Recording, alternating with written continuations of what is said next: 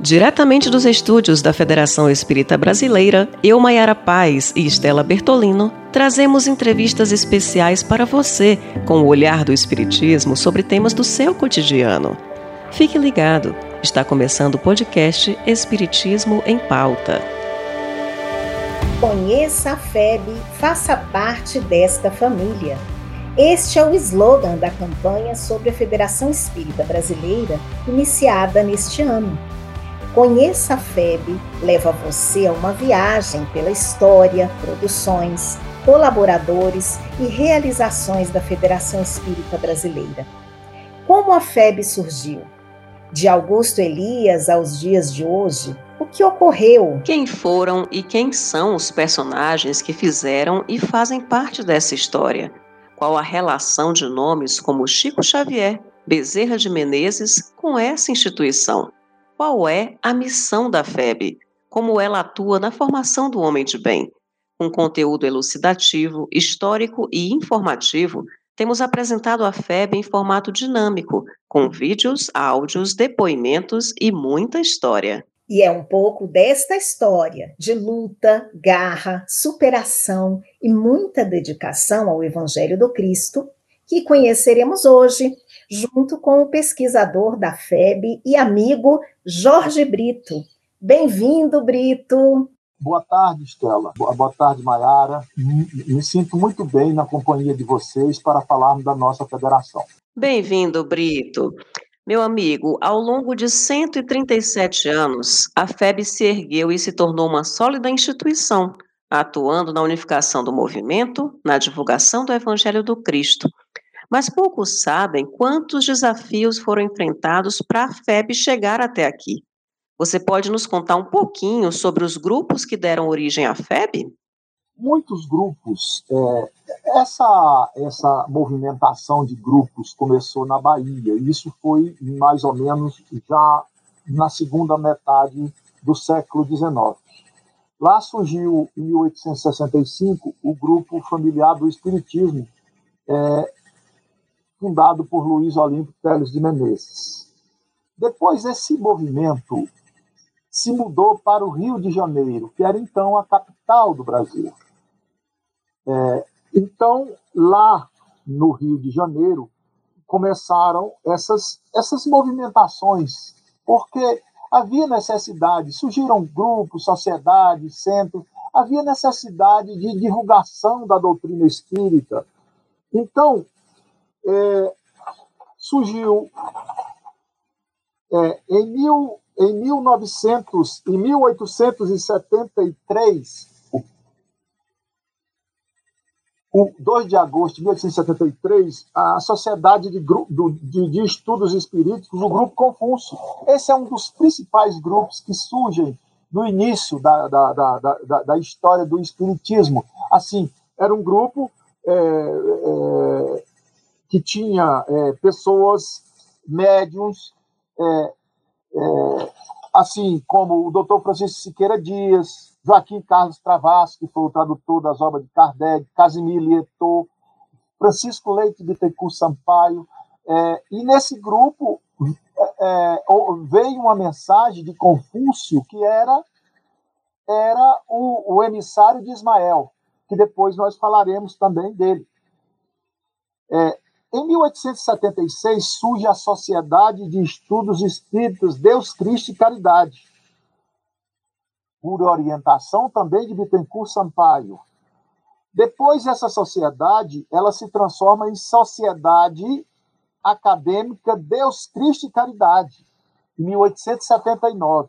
Mas vão surgindo grupos, a Congregação Espírita Anjo Ismael, em 1877, o Grupo Espírita Caridade, em 1878, e em 1880 surge o Grupo Espírita Fraternidade, que tinha também Bittencourt, Antônio Luiz Saião, Federico Júnior, que era um médio famoso, e João Gonçalves do Nascimento. Depois vem o grupo, em 1880, nesse mesmo ano, em julho, surge o Grupo dos Humildes, mais conhecido como Grupo, grupo do Saião, que mais tarde passa a se chamar Grupo Ismael. Grupo Ismael, é, esse grupo ele passa a integrar a federação ainda em 1896 e ele permanece até hoje. É interessante isso, né? É o único grupo que, é claro que a federação também permanece até hoje. E teve também o grupo Espírita Humildade e Fraternidade e o Centro da União Espírita do Brasil em 1881, que tinha que tinha como assim é, é a, a, motivação dele era congregar, é, unificar, unir esses, esses grupos todos, tá? Os espíritas. Eram muitos grupos. A, a, é, isso daqui é só uma parte do que eu pesquisei, mas existem muitos. Até hoje não foi, não foi feito um levantamento para que pudéssemos todos eles contribuíram de, de, de, de, direta ou indiretamente para a formação da federação, não pelos seus nomes, mas pelos seus frequentadores, é, pelos seus frequentadores, pelos seus, pelas suas é, é, personalidades. Então, Brito, muito interessante, porque você citou Ismael né, na sua fala. E justamente isso que nós vamos agora entrar no assunto. Porque no livro Brasil, Coração do Mundo, Pátria do Evangelho, de Humberto de Campos, nós temos um capítulo inteiro dedicado a Febe, com destaque à figura firme de Ismael. E aí nós te perguntamos: quem foi Ismael? E qual a sua relação com a Federação Espírita Brasileira? Por que a FEB se chama Casa de Ismael? É, Ismael é aquela a figura bíblica, é, filho de Abraão com a com Agar, com a escrava Agar e é o mesmo espírito, segundo, é, segundo Humberto de Campos, é o mesmo espírito, e ele está é, no próprio livro Brasil, Coração do Mundo, que é, Ismael é citado várias vezes, ele é o protetor espiritual do Brasil. Está dito ali que ele é o protetor, está, é, o, é o guia espiritual do Brasil, o protetor espiritual do Brasil. E ele é, foi o responsável por implantar aqui, no nosso país, o Evangelho de Nosso Senhor Jesus Cristo. E aí, ele, ele, ele inspirou a formação de todas essas entidades, esses grupos espíritas, e principalmente a federação, é, na, na, na, na sua estrutura inicial. Então, a FEB foi fundada sob a inspiração de Ismael. Tá? Então, é, a, a, a FEB ela, ela foi é, denominada pela primeira vez Casa de Ismael numa mensagem é, do Espírito Humberto de Campos, em 1936, ele psicografou uma mensagem chamada A Casa de Ismael e ele estava na casa do, do presidente Quintão, do Manuel Quintão. Ele estava na casa dele e ele psicografou essa mensagem. É, e é interessante porque é, eles é, tá dito lá muitas coisas, muitas, muitas, muitas é, afirmações para dizer sobre a casa, sobre a casa de Ismael. Diz que a febre é obra, a obra da FEB é a expressão do pensamento imaterial de seus diretores do plano invisível. Está livre de qualquer influenciação de personalidade das, da, da personalidade dos homens. O prédio da FEB ficava, aliás, fica na Avenida Passos, né, número 28, vocês já estiveram lá, 2830, e engraçado, que nessa mensagem o Espírito diz que é, ali ficava o prédio do Tesouro Nacional. Muita gente não sabe. E que hoje é aquele estacionamento e é o Saara. Ficava ali o prédio. Então, o Espírito faz a comparação de que a FEB era a riqueza espiritual e ali estava a riqueza material, que era o tesouro do Brasil. Então, isso é importante, muito importante para a gente é, comparar a FEB com o aspecto material. Infelizmente, esse prédio foi destruído, né? Foi, é, eles tombaram o prédio. É, é, é, nessa ocasião, acredito que já na FEB, o Espírito João de Deus escreve um soneto em homenagem ao templo de Ismael. Então diz assim: enquanto o mundo clama em desconforto, o mundo encontra aqui porto seguro, cheio de amor e fé, de vida e luz, templo da paz, da vida, santuário da terra brasileira, onde onde se espalha o ensino de Jesus. Mas é importante dizer que naquela época eles já diziam que era o templo de Ismael essa casa, a, a Federação Espírita Brasileira. Como está tudo relacionado, né, gente? A gente lembra da relação também de Ismael com Augusto Elias da Silva, que é citado por Zeus Vantuil no livro Grandes Espíritas do Brasil, como um homem de coração generoso e simples, e um cérebro esclarecido, resoluto e empreendedor. Dizia que Ismael lhe reservava alta missão, pelo saber capaz de levá-la a bom termo, com denodo e perseverança. Olha que bonito da criação da revista Reformador até a fundação da FEB. Como é que foi a atuação do, de Augusto Elias da Silva, este homem de bem, neste processo, Brito?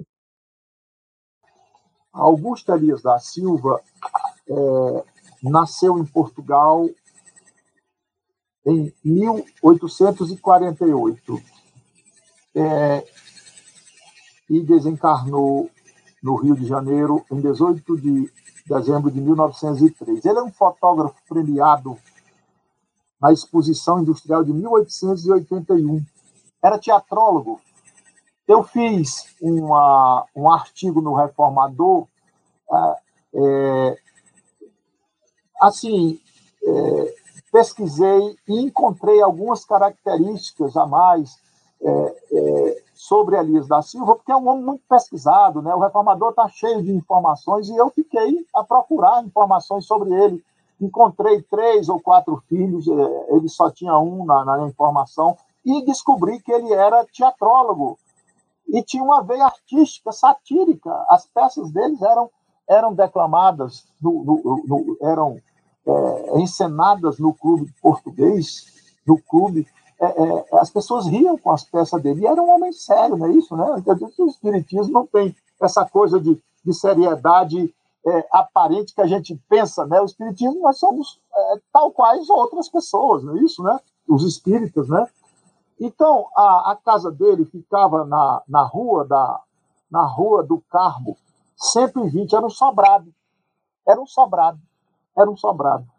Mas é, Augusto Elias da Silva ele, é, com a ajuda da sua, da sua sogra, Dona Balbina Maria da Conceição, e do sua esposa, Matilde Elias da Silva, ele funda o Reformador em 21 de janeiro de 1883. Quando Luiz Olímpio Teles de Menezes lança o, o Eco de Alentume em 1869, depois isso deu uma parada, assim, e, e como o Espiritismo já estava sendo divulgado no Brasil todo, precisava de, de, de, de, de um órgão né, que, que precisasse. Eu estou contando isso uma história antes do reformador. Precisava, depois do, do Eco de Além precisava de alguma de alguma coisa, de algum jornal, de alguma folha, alguma revista que pudesse é, divulgar o Espiritismo. Então, depois do, do Eco de Além e antes do Reformador, teve a Revista Espírita, do Grupo Confúcio, de 1875. Ela não foi muito longe. Tá? Teve o Espírita, um jornal também de 1875, do Rio Grande do Norte, de Natal. A revista da Sociedade Acadêmica Deus, Cristo e Caridade fundou, fundou, foi fundada em 1881 e depois ela foi até 1882. Isso antes do Reformador. Depois teve a União e Crença, é um jornal mensal é, de 1881. A Cruz é, foi fundada no Recife em 1881. Quer dizer, esse, nesse período foram fundados, nesse ano foram fundados muitos jornais, né? É, o Espiritismo do Rio de Janeiro, 1881, e, o Renovador de 1882. Então, todos esses é, jornais contribuíram para que é, Augusto Elias da Silva fundasse o Reformador em 1883. Esse jornal passa a ser, em 1884, com a fundação da Federação Brasileira, Espírita Brasileira. Em 1884, em 2 de janeiro, porque antes houve uma reunião em 27 de dezembro, mas foi uma reunião é, que não elegeu a diretoria. A diretoria só foi eleita em 2 de, dezembro, em 2 de janeiro de 1884. Então, ele, ele é, já, ti, já existia o reformador, o reformador passa a ser o órgão da federação e é até hoje o órgão da federação. Veja que tudo na FEB é perene, né? a própria instituição, é, o jornal, que teve uma pequena interrupção e não foi por sua, não foi por sua é, é, é vontade, porque a cidade do Rio de Janeiro parou com a, é, a, a, a como é que chama a revolta da Armada em 1894 eles destruíram a cidade, os revoltosos destruíram a cidade. Então, o reformador está até hoje. E dos periódicos que saíram entre 1808 até 1884, o reformador era o quarto, hoje é o terceiro, porque existia o Jornal do Comércio, a revista do Instituto Histórico e Geográfico Brasileiro e o Diário Oficial.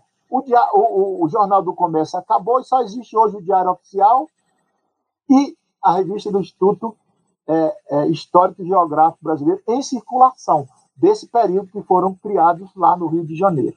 Então, essa, essa odisseia, que eu chamo odisseia do, do, do, do é, de Augusto Elias da Silva, é, eu sou colecionador e tenho aqui é, fotografias dele. Era uma, um, um, sobrado, um sobrado humilde, onde ele rodou o reformador. E outra coisa, a fundação da FEB se deu lá. Era um sobrado na Rua da Carioca 120. Então, nós vemos na personalidade de, de, de Augusto Elias da Silva, assim, é, uma, uma, uma, uma força de vontade muito grande, porque existia entre esses grupos existia muita discórdia, muitos problemas, aqueles problemas de, de é, as pessoas não se davam uma com as outras, como é natural em todo ser humano. Você vai, é, é essas, a gente nota até hoje em dia, mas ele venceu tudo isso. Ele é assim, ele nunca quis ser presidente da federação. Ele foi tesoureiro e era e ele ficava vigilante ali com a sua obra, não é isso? Né? Porque aquilo era uma obra que ele. É claro que ele tinha os amigos que fundaram. O, o primeiro presidente foi o Marechal é, Everton Quadros, e o Marechal Everton Quadros ajudou muito, ajudou no Reformador, ajudou na, na, na, na, federação. Depois ele teve, ele era assim como militar, ele teve que sair. E depois aí a, a FEB segue o seu, a sua trajetória com outros presidentes, com outras personalidades, com as suas dificuldades de endereço, a página da, da, da, da, federação mostra lá o quanto ela mudou de endereço. Vocês sabem disso, quando vocês prepararam isso. O quanto ela mudou de endereço até chegar em 1911 na rua, na Avenida Passo, com um prédio. É isso, né? Com um prédio próprio. Né? Muito importante saber da história da FEB, né? E vamos continuar sabendo mais. Eu vou me reportar novamente ao capítulo 28 do Brasil, Coração do Mundo, que traz um destaque a Bezerra de Menezes. Pouca gente sabe, mas Bezerra de Menezes, o médico dos pobres, como era chamado, foi presidente da Federação Espírita Brasileira. E não apenas uma, mas duas vezes. E ainda presidente do Centro da União Espírita do Brasil, que funcionava na FEB. Conta para gente um pouquinho, Brito, dessa trajetória de Bezerra de Menezes.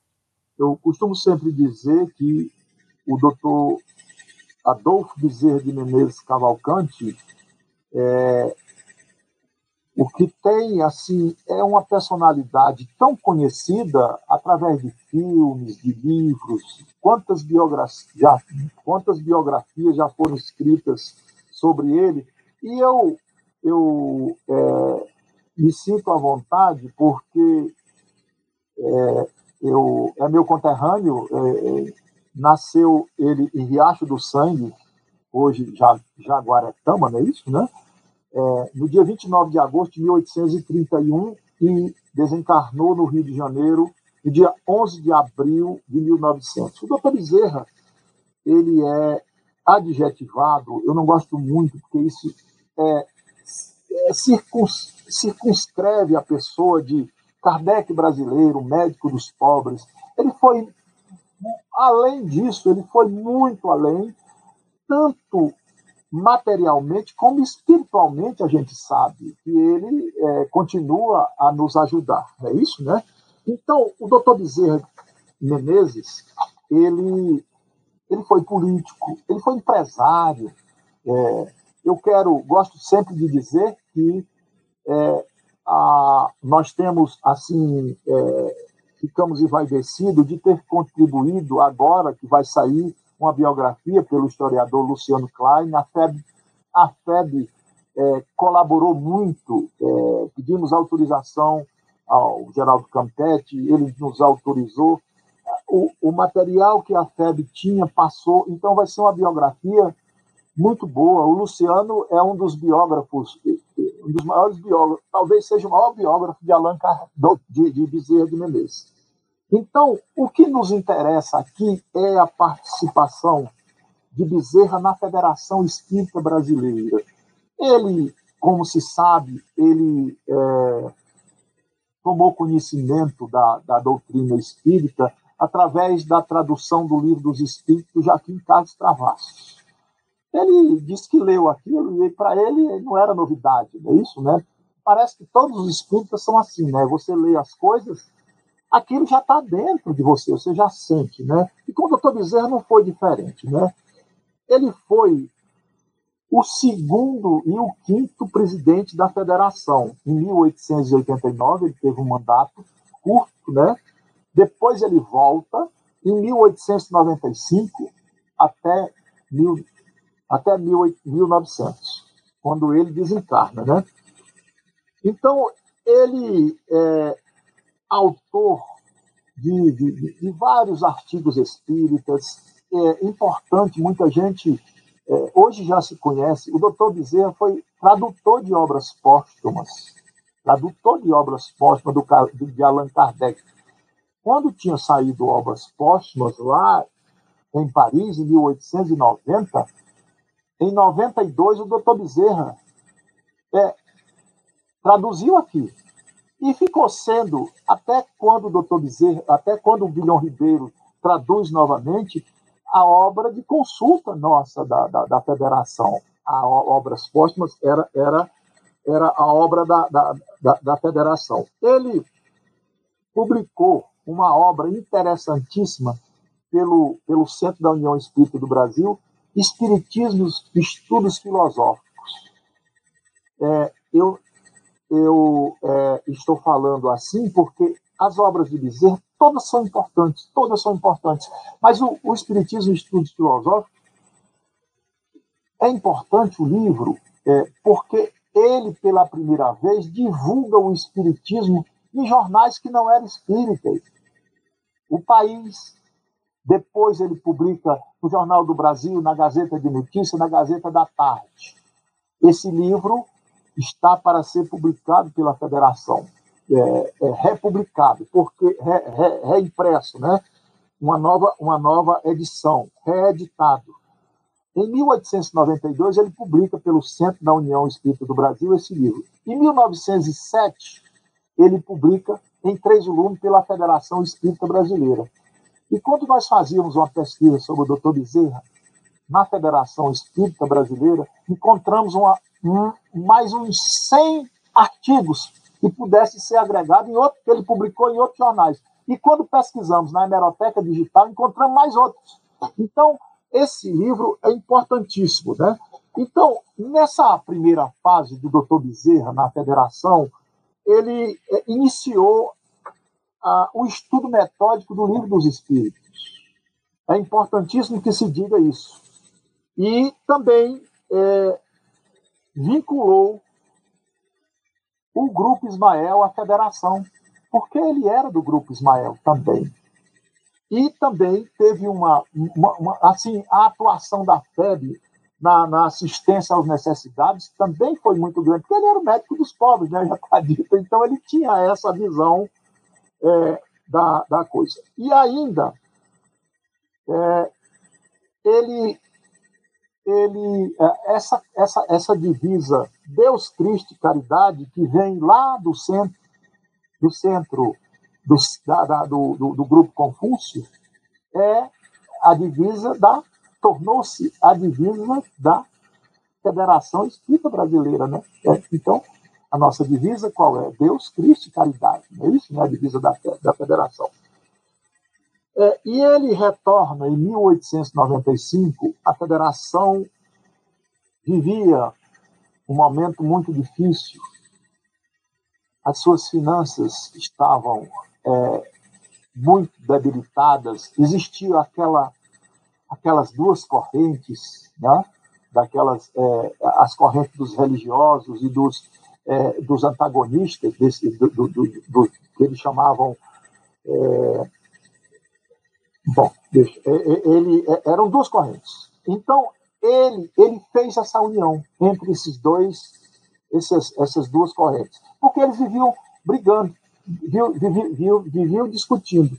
E o doutor Bezerra é, é chamado para assumir a federação. Quem foi que foi chamar o doutor Bezerra para assumir a federação. Augusto Elias da Silva, com Luiz Saião, foram, e ele não queria a princípio, mas aí foi dito para ele que Ismael tinha dito para ele que ele era uma missão dele de assumir a federação, e ele foi. Então ele retornou à federação. Nessa, nessa época, ele, a, a fundação da, da, da, livraria, em 1897, que é sob a gestão dele, não é isso? Né? É, então, ele é, recebeu assim a outorga dos direitos autorais de todas as obras de Kardec pela, pelo Pierre Gaetano Leimarie. Tem um documento, vocês conhecem, que ele, a, a, a, o Leimarie autoriza a FEB publicar com exclusividade né, esses, esses, esses livros, os livros de Kardec. O que é que, que, é que deu ênfase isso? Deu assim um, um alento, porque só, ele, só a FEB podia publicar essa, essa, esses livros aqui, aqui no Brasil e em Portugal. Então, o, o, o doutor Bezerra, ele, ele pode ser considerado assim, talvez é, existem outros que a gente sabe, que tem Sampaio, Saião, é, ele, assim, o principal, é assim como se fosse um auxiliar direto de Ismael, é, na, na, na direção da, da, da, Federação Espírita Brasileira. Talvez se ele, se ele não, não tivesse, eu imagino que ele, é claro que não estou falando dos outros, se ele não tivesse, é, é, digamos assim, é, tomado as, as, as rédeas da federação, talvez nós não, não existíssemos. Falar de Bezerra é falar é tanta coisa de Bezerra, é tanta coisa que a gente sabe, mas a, o direcionamento é, é, ele morreu no cargo de, de desencarnou no cargo de presidente da federação. A, a, assim, gastou todas as energias dele, no final é, abandonou a política, né, porque ele foi político, foi, foi inclusive prefeito do Rio de Janeiro, não é isso, né? teve muitas dificuldades, é, olha, vocês precisam ver as críticas que tem a doutor Bezerra como político, assim, na revista Ilustrada que nós encontramos, o Agostini, Ângelo Agostini desenhava umas charges, e, e, o Agostini tinha a revista Ilustrada, depois ele acaba a revista e o, o, o sai no Malho. Quando ele, ele funda o Malho. Quando o doutor Bezerra desencarna, ele fez crítica do ele, ele faz uma crítica tão elogiosa ao doutor Bezerra, certo? Assim, Quer dizer, aquilo que ele fazia era apenas a profissão dele, ele fazia com todos, ele fazia com todos. Bezerra, é, ele, ele, ele pegou a febre, é, essa, essa, essa, pegou a febre num dos mais é, é, no, no, tempos, períodos mais problemáticos. Mas ele tem uma coisa, o espírito permanece, e vocês sabem que ele tem orientado o movimento espírita, é, essa é a parte mais espiritual. Todo o CFN, praticamente, eu não, não sei a partir de quando, mas já de muito tempo, tem uma mensagem de Bezerra orientando os espíritas, né? isso através do médium Divaldo Franco, né? através principalmente de Divaldo Franco. Mas Bezerra deu comunicação por por vários médicos, né? inclusive pelo, por Chico Xavier. É isso, né? Então, o que eu quero dizer é o seguinte: o, o, o Bezerra é o, assim como se fosse um, uma representação de Ismael nessa, no, no tocante a esse guia espiritual da casa. Perfeito, Brito. É, Ismael, Augusto Elias, Bezerra de Menezes, muitas histórias boas, né, que nós tivemos hoje e como a gente contou para vocês no início do nosso bate-papo, a gente está com a campanha Conheça a FEB sendo divulgada em todos os meios de comunicação, né? Trazemos em vídeos, áudios, depoimentos, um pouco da história da nossa casa, de nomes que fizeram e fazem parte, como hoje contou o Brito aqui, né, conosco. E Brito esteve conosco hoje contando realmente um pouquinho dessa história rica e, claro, nós temos ainda muito a conhecer. Com certeza, Maiara. Por isso, Brito, já lhe convidamos para o nosso próximo podcast, para continuar conosco nesta viagem pela rica história de superação, amor e caridade da FEB. Você topa, Brito? Vamos lá? Sim, minha amiga. Já que eu estou aqui, pode, pode me utilizar. É isso aí, Brito. E convidamos, claro, você ouvinte para estar junto conosco também no nosso próximo programa, que é a parte 2 sobre as histórias da casa de Ismael. Brito, muito obrigada, meu amigo, pela gentileza. E até já no nosso próximo encontro.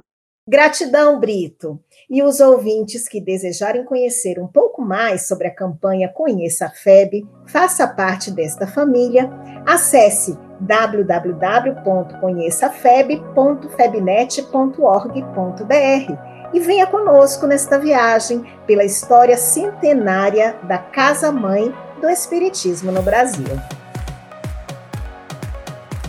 Este podcast é uma produção da comunicação da Federação Espírita Brasileira e pode ser ouvido no FEB Podcast. Espiritismo em Pauta um olhar do Espiritismo sobre temas do seu cotidiano.